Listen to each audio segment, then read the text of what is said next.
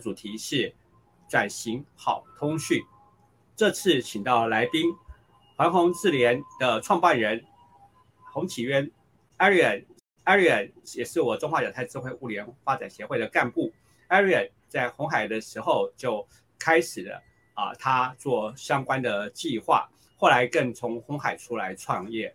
啊，现在协助了很多啊。包含金融的中小企业啊，很多企业不止中小企业，大企业、中小企业都有啊，在通讯方面导入啊数位转型。哎，Arian 来跟大家打个招呼吧。Hello，Hello，裴老师你好。哎，大家好。好啊，我想大家对 Arian 啊，就是说呃，可能不大熟悉。不过 Arian 现在得了很多奖项哦。那我们接下来就请 Arian 来介绍他自己，还有他的公司。OK，好，呃，环宏智联股份有限公司啊，是我们公司的名称。那 Atos 是公司的目前的系统产品。那我们现在定位是在新世代五 G 世代里面的远距可视互动的一个方案。那大家看到这样的一个字眼，就可以想象说，哎，那是不是跟最近的 Teams 啊、Webex 啊概念是很像？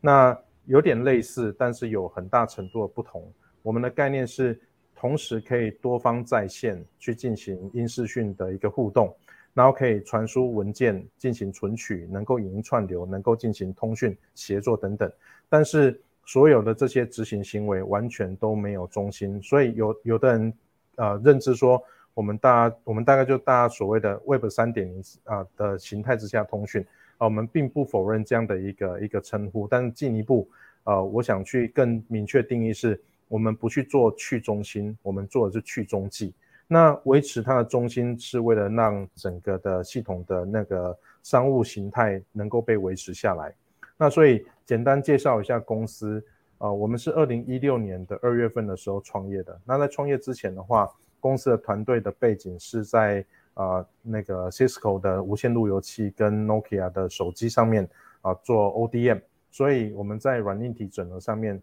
在网络通讯、行动通讯上面有一定的积累，那在啊后续有真正针对分布式网络去进行产品化的经验。那产品化出来之后，我们当然发现说这一块领域里面实际上有一定的可以琢磨的点。后来出来创业，那创业首先要先养活自己嘛，然后同时能够取得资源去持续性的让技术性能够拓展。所以我们一开始的时候是通过接专案的方式。来把自己的营收给赚取回来之下，持续的主动投入那个那个技术开发，那进而在二零一九年之后，我们把产品给模组化，然后在二零二零年把它给商品化。那二零二一年我们在选定那个发展的方向上面，根据二零二零年的经验，我们认为说在金融领域上面实际上是一个很好拓展的的一个点，所以我们把我们的技术往视讯应用，然后协助。金融科技能够进行远距的互动这样的一个形态来做一个啊比较大的投入，那刚好在这一块啊所形成的一个时间点啊也碰巧因为疫情所需，那大家在啊面对面互动上面有一定的困难度，那我们的产品刚好就因为这个样子可以让金融产业比较多的去进行一个引用，那进而我们透过金融产业也得到了一些对应的实证，比如说我们所谓的。我没有任何的中继伺服器，就可以让啊几方可以衔接成一个通讯群组，然后进行通讯。那在这样一个形态之下的通讯啊，没有被开后门，没有被偷资料，而且能够符合一定高程度的治安的保护。好，这些事项刚好透过金融产业的引用，它对应的相关的检测、验证等等，可以协助我们去啊证实这件事情。啊，进而有更多的那个产品业者或者所谓的系统服务业者，那跟我们这边就有一些对接跟合作的那个事项产生，哎，大概是这个样子，跟大家简介一下。哇，太棒了！然后因为呃，我认识喜悦，他这几年其实真的是技术很好，但是就要找一个适合的一个一个我们讲说适合一个切入点和呃突破口。但是好技术好在哪里？这个就必须要企业来告诉我们说，您的技术术的细节，还有就是如何在金融业做应用啊？麻烦企业。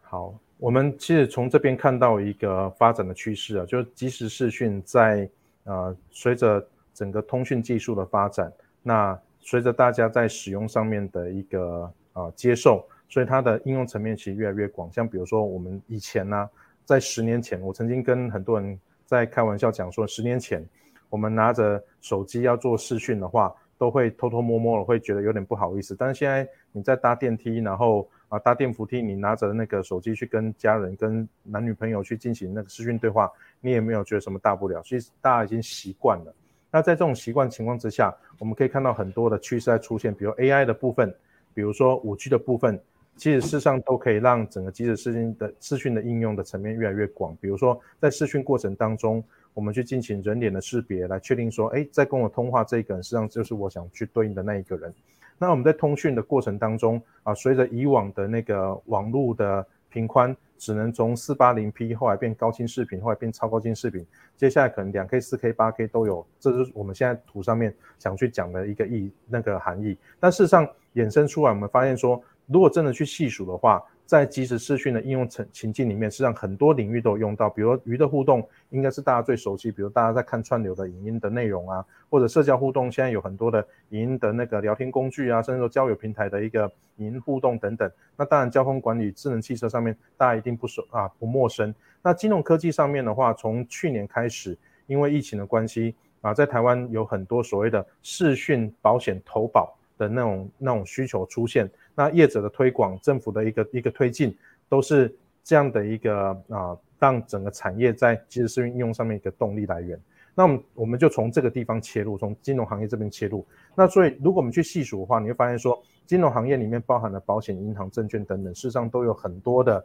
领域啊，对应的功能在朝的即时视讯应用上面去进行所谓升级或转型。那这样一个升级或转型呢，我们做一个大概的一个会诊，就是啊。以往传统的做法里面，比如说我们现在要去金融机构去办理一些相关的事业啊业务，或者是说你可能接受那个保险人员来来家里面去探访，可能要进行投保等等，你看看到预约或者是所谓临柜办理，然后现场会去做身份的一个确认，那再就是相关的呃那个业务的解说，那本人去办理，那接下来用印签署等等，然后会拿到一些单据。如果我们现在把它对应到即时视讯的话，你会发现说。在整个视讯的过程当中，在中间那三三个圈圈里面，就是主要的一个应用的领域。那现在在即时视讯上面，不只是在做视讯，还要去把对应的一些功能给加上去，比如说刚刚提到的证件的部分的的那个识别，然后人脸的识别，去证进行人证比对。然后在通讯过程当中持续的人脸辨识、活体辨识，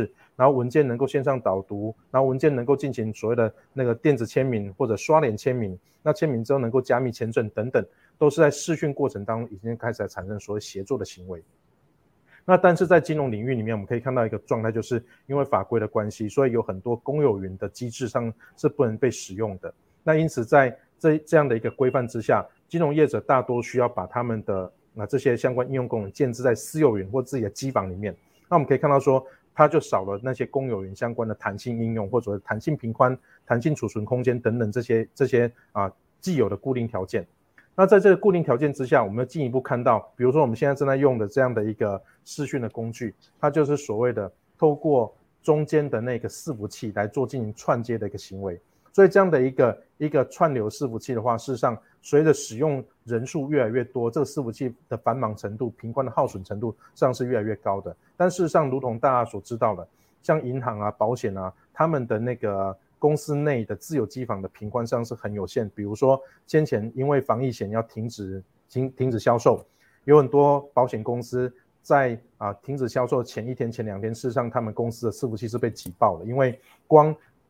文件上面的一个传递就能够多到可以把那个金融行业的系统的频宽整个耗损光，然后整个系统会崩溃掉，就不用再讲视讯这样的一个长连接，然后大频宽的一个消耗。那加上说，大家也开始认知到，哎，我可以透过一些所谓的点对点的技术去进行啊那个伺服器的使用上面的损耗的降低。但事实上，大家在这一块技术上面开发有一定程度的呃难度，不是那么好去克服，让它变稳定。可以让它变得非常有具备持续性。那这一块我们怎么我们的解决方案就是提出这个阿头的解决方案来。我们整合了很多的技术，然后最主要是我们在这几年，事实上前前后后我们琢磨这一块已经超过八年了。那这八年里面，我们在所谓的一些相关的那个技术的成果的累积上头，有一定的积累，知道说怎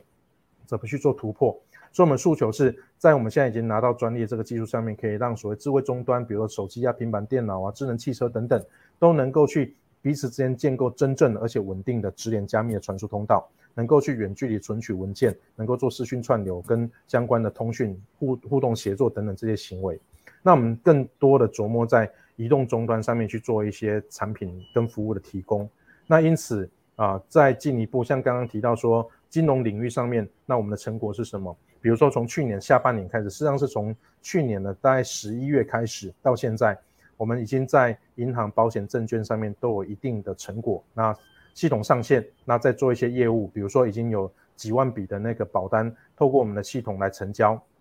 那除了这些这些客户之外，我们的销售通路也从原本啊大家不知道不知道怎么卖，呃不知道怎么去跟别人卖，那接下来慢慢越来越多人愿意帮我们卖，那越来越多人卖的越来越越好，类似这样的一个行为就慢慢拓展下来。好，从这边去简单说明一下我们的技术，就是把刚刚的那个技术汇整成所谓软体开发套件。我们可以很方便拿来自己去开发应用程式啊产品，当然也可以授权给别人去做开发。那有些人讲说，哎，怎么可能会那么多人想去发展这个 APP？事实上有很多金融业者他已经有自己的那个服务的 APP 在外面发行。那我们是是让他们把我们工具拿去做成所谓视讯模组，嵌入在他们的既有的 APP 里面去提供服务给他的客户。那在这种情况之下，只要透过我们的工具去形成的通讯的结构，你可以从这个图里面很很简单看到，它是一个没有任何的中间伺服器需要去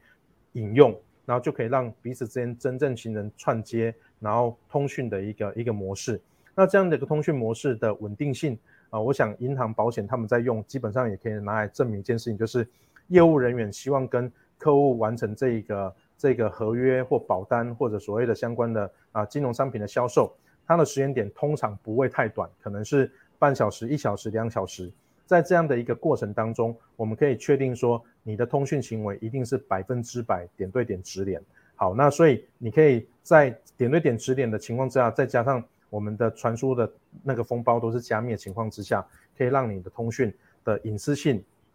保密程度都能够来的啊很高。那我们不只是在做一对一，事实上我们有两种所谓的群组形态的通讯模式。因此，像举例来说，像比如说一个保险业务员可以对要保人、受保人、法定代理人同时间去进行所谓的保单的签署，或者是说，当你在银行去进行所谓企业贷款，在做线上的一个对保的时候，它可以针对啊所谓啊银行的 RM 或者是它地区的分行的主管。那贷款人以及他连带保证同必须同时在线，那可以形成一个群组这样的一个通讯的模式，也是我们的系统能够能够提供的。那在这种情况之下，啊，就像刚刚所提到，我们去中继，但我们不去中心，因为这个中心包含了会员的账号，包含会员设备相关的序号。它的使用行为，比如几月几号几点几分跟哪一个人谁和谁进行多久的通讯，那通讯过程当中，他们还有执行哪些文件的分享，有哪些行为数据可以被收集分析，这些都是中中心系统在做的。但是整个通讯的内容，我们去中继之后，来确保他们真正通讯的内容有高程度的保密情况之下，来达到我们想要做到的一个啊高隐私的一个一个保护的效果。所以在这种情况之下。来负责做整个数据收集、会员系啊会员的名单收集的这个系统，它有更多的应用层面。事实上，这套系统它能够去对接很多的商务应用功能，来提供给通讯群组使用。比如说，刚刚提到我们做视讯不是为了完成视讯，是为了完成商务，那就要签约。签约我们可能用了凯电点点签的线上文件的功能去做电子签名。我们可能用了那个啊，比如说爱阳爱阳的那个爱阳科技的人脸识别来确定说。我们在通讯过程当中所使用啊，那个人确实都同一个人，并没有被更换掉。那当然有很多的情况之下是啊，比比如说一个金融呃一个金控机构，他要去执行的那个通讯群组，在一天里面可能是上千的、上万都有可能。那我们这样一套机制，事实上是可以同时间能够去管控上千组甚至上万组以上的通讯群组，但是它就是一套很简单的一个管理系统。那简单讲一下，比如说一般的那个，大家可能会用 WebRTC 来建制这样通讯系统。那 WebRTC 在建制的那个啊视讯会议的概念之下，比如说一间会议室可能有五个人、六个人、七个人，那这样的一个视讯会议在一台大概八核心十六 GB 的 RAM，然后大概有三百 Megabit 的上下显频宽，它大概可以支持三十个会议室。好，那这三十个会议室，假设说你要支撑到一千个会议室的话，那你可能就要三十多台的那种伺服器去做一个建构。我针对金融行业去讲，那一台伺服器如果它的购置成本可能是一百万台币的话，那就有三千万的那个相关的建制成本在那边。那用了我们机制之后，你可以看到一个事情，就这三千万一次性就归零了。所以在一开始的时候，它的建制成本就可以压到一个很低的状态。那它的导入时间。因为没有这些中继串流伺服器需要去做所谓的压力测试啊、弱点扫描啊、源码扫描啊等等，它是让那一堆可能会出现的 bug，它从头到尾都不存在，所以它导入的时间点要去优化时间点，实际上是降的非常的短。那再者就是整个通讯过程当中，因为点对点直连，而且是群组点对点直连情况之下，完全不会耗损到金融机构内部的那个网络频宽，因此。在使用的过程当中，你也不用担心说所谓啊，突然间很多人冒进来，然后频宽被消耗光，公司内部的那个系统会崩溃掉，就不会这种问题存在。哎，这就是我们现在大概技术上的一个简单的说明。哎，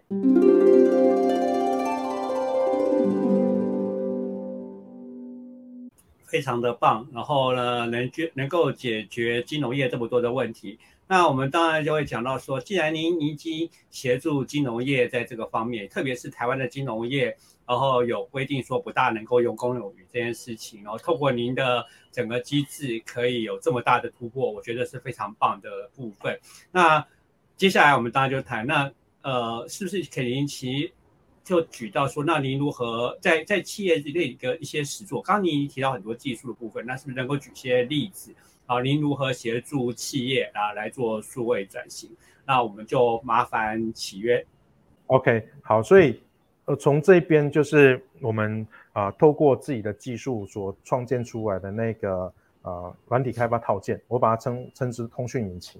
那我们建制出来的一套产品，那你可以看到说画面上的左边、右边各有一个手机、平板电脑，然后去显示出来的画面，它是一个实际上我们现在产品的外观。那底下的图你可以看到，说在通讯过程当中啊，几个人同时在线，能够去进行哦画面的切转，能够进行签名等等。好，那我们的诉求就是透过我们的机制，可以让视讯的发生变得更简单、更直接。然后在视讯的前、中、后都可以去完成所谓的身份的识别、持续验证，来确定说同一个人的情况之下，人并没有更换的情况之下去完成。它文件上面的导读，然后再就是同意，然后再签署，签署完的文件有被加密，然后签啊被被被存证，好这样的一个机制是我们在协助业者使用我们这套工具想要达成的一个一个形态。那也透过这种形态去协助他们去进行所谓的转型的行为。好，那当然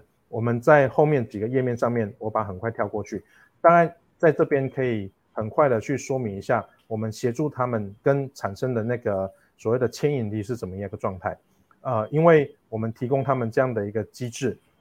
他们在导入时间上面，其实，在我们过往的这几个案例里面可以看到，说以往所需要的导入时间实际上减少至少百分之五十以上。那它的建制成本，你的使用人数越多的话，你建制成本的那个减少的比比重其实来的更高。那再就是整个系统负担上面，其实减少了百百分之九十以上的一个比重。那我们从这边可以。得到一个另外一个一个一个结论，事实上，所有的这些技术跟所谓的成本或者时间上的效益啊，它都是一个一个配套的一个一个该有的啊啊效益。那真正需要真正啊达到的一个一个啊效果是，在金融行业里面的话，你就必须要合法合规。事实上，在各行各业都是一样。那我们在整个技术上面搭建呢，在下方你可以看到说。包含说我们在源码扫描、治安检测啊，然后再就是法规上，透过金融科技园区的里面的监理门诊，我们去啊在里头询问啊金融的那个主管机关，包含它里头委派的一些律师来确定说我们的合法跟适法达到啊那个呃就是法尊的一个一个状态，所以我们这套机制就是循着这一条路径去协助这些业者去进行转型。那当然大家讲说。哎，你这样东西难道就只有针对金融行业去做使用啊？当然不会，大概很很很快的去说明一下我们延伸出来的一个效果，就是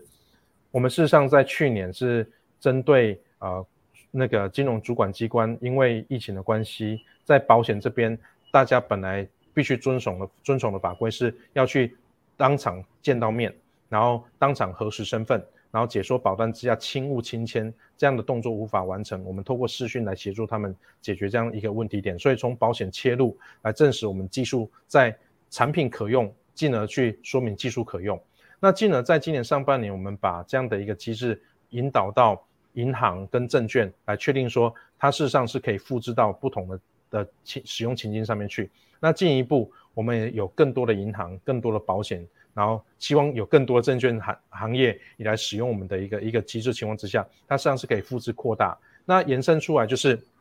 我们把这样一套机制啊，除了放在人和人沟通之外，是不是可以放在人和机器之间沟通，机器和机器之间沟通？所以我们把它衍生到 AIoT 的那个可视应用这样的一个一个场景里面。那希望说透过这样导入，第一个这样类型的产品啊，品牌的销售、海外市场的销售，事实上都可以具备规模化跟国际化。那我们希望透过这样的机制，把我们的技术开始往国际市场去做推广。那当然进一步不只是在这两个类型的产业上。我们希望有更多元化的产业来使用我们的我们的平台，那所以延伸下来就类似这样的一个画面。我们事实上是提供给这些设备啊，所谓的呃远距的影像的一个使用跟互动的一个机制。比如说，我们把那个 AR 眼镜的那个相关的通讯，可以把它给直连化、直连加密的状态之下，它可以提供更多元化的。呃，服务给到它的使用者啊，像啊，本来 AR 眼镜可能就是用在一般的娱乐情境里面，那我们的这样机制协助业者，因为它的系统负担的啊变小的关系，它要担负的成本变小的关系，它在使用上面可以有更更啊更高的意愿，说可以去去再啊尝试看看有更多的应用情境。所以，像 AR 眼镜进到所谓的医疗照护产业上面，我们有一定程度的琢磨。像比如说扫地机器人啊，家里面的影像啊，它如果透过公有啊公有云的那个中继串流伺服器，要绕过品牌的伺服器，再回到自己的手上来查看，那是不是有可能影像会泄露出去，或者是有骇客透过啊骇入那个？啊，那个中心系统，然后可以去取得家里面的影像等等这样的一个一个疑虑，也因为直连的关系，我们可以把这疑虑给降低掉。好，这都是我们希望能够达成的一个效果。那所以进而在后续的整个的那个技术的延展扩张的话，我们当然希望说它使用的面向越来越广。除了刚刚所提到这些这些情境之外，智能汽车的呃的那个。那个使用，因为智能汽车上面有十几颗相机，这个相机又加上联网的关系，实际上对我们来说，它是一个非常具备吸引力的一个市场。那我们希望能够在上面有一定的琢磨。好，是在这边啊，简单做一下说明。当然，我们刚刚听到启渊讲多说对未来的啊，就是用在 AIoT 又在呃智能车上面，那我们觉得这是一个非常棒的部分。这样的话，当然是回到了环宏智联哦，您的公司的未来哦，就是可不可以再讲多一点，或讲更远的一些未来？好，其实这个议题蛮大的，就像现在画面上所看到这张这张图片一样。其实我们希望说，未来是有多元化的产业来应用我们这一套这一套技术，然后。我们技术也可以延伸变成一个全球化的平台，那主要是能够让啊各类型的设备，不管是人和人、人和设备或设备和设备之间，能够所谓的及时互动。好，这是我们希望能够达成的一个一个目标。那这个即时互动里面应用情境包含的档案之间的分享、存取，然后音视讯的应用、通讯、协作等等。那进一步就是大家所谓的 Web 三点零的应用，哎，去中心化。以及说去中心化之下的身份的一个一个验证识别等等，也都是我们这套机制里面后续会产生的一个效果。所以，如果以未来展望展望来看的话，我们把那个愿景放在一个期许自己是啊全球的 AIoT 垂直应用领域里面的一个远距即时互动的一个服务业者，这是我们在未来这五年里面希望能够先达成的。阶段性的一个目标，也是我们现阶段的一个一个愿景。那啊，最主要是希望也能够形成啊，我们自己的使命感，就是我们希望说能够让啊业者或者消费者他在使用音视讯在互动的时候，或者说未来有更多元化的那个通讯模式在做互动的时候，可以更直接、更安全，然后能够更低成本，能够更多元化去进行创新，能够让应用可以啊更更啊更符合啊一般的民众生活所需，这是我们希望能够有的一个一个使命感来形成我们现阶段这样一个愿景的一个设立。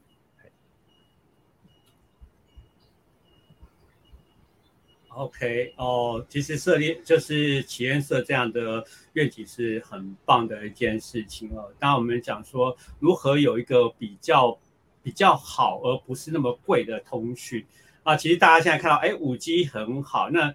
可是我们就回到说，哎，五 G 很好，可是大家会现在会觉得，哦，五 G 好像太特别贵，可能四 G 就够了。然后呢？可是又在我们现在一个很重要的重点，其实就是安全性。其实大家是最担心的哦，因为骇客越来越厉害。我们甚至在上次呃，就是呃呃，在呃那个之呃，就是在另外一位朋友上台上来的时候，我们就特别提到啊，就是说维克多啊，维克多他来的时候，我们就特别提到说啊，治安其实是现在很很大的一个议题。然后呢，特别是治安已经开始进入 AI 时代，那当然我们就讲说，如果你能够从一个根本上去做一个新的方式啊，比如说像啊，我们讲说雅利安你们公司的这个方式，可能是相对比较好，也比较容易 implement 的一个一个方式哦。啊，当然大家其实可能也很好奇说，哎，为什么你可以做到啊，别人做不到？但是这就是你们公司的秘密，也是你们公司现在那么优秀的一个原因嘛。